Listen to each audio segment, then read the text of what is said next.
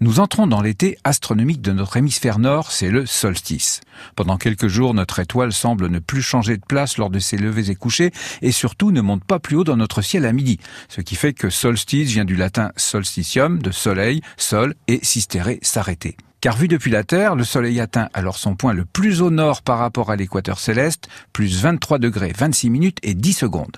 Dans le Cotentin, le Soleil va donc atteindre en ces jours sa plus grande hauteur dans notre ciel, près de 64 degrés au-dessus de l'horizon sud, à midi solaire, juste après 14 heures, et il passera en même temps à la verticale dans le ciel du Sahara, juste sur le tropique du Cancer. Et c'est aussi la période du soleil de minuit au pôle nord et partout au nord du cercle polaire à plus de 66 degrés de latitude nord.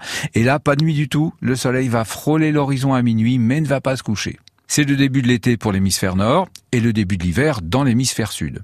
Ce sont les jours les plus longs de l'année avec un soleil se levant au nord-est et se couchant au sud-ouest sur ses positions sur l'horizon les plus au nord de l'année. Mais les solstices n'ont pas lieu que sur la Terre. Il y en a aussi sur d'autres planètes du système solaire. Mars, par exemple, qui est comme la Terre, incliné sur son axe de rotation, et Saturne, mais dont on n'a pas assez de données pour savoir s'il y a réellement des saisons. Et Neptune, un peu plus incliné que la Terre, mais est tellement loin du Soleil qu'il ne doit pas y avoir de variations saisonnières importantes, avec moins de 100 degrés et des cycles de 40 ans. Par contre, Mercure, Vénus et Jupiter n'ont pas d'inclinaison de l'axe et pas de saison.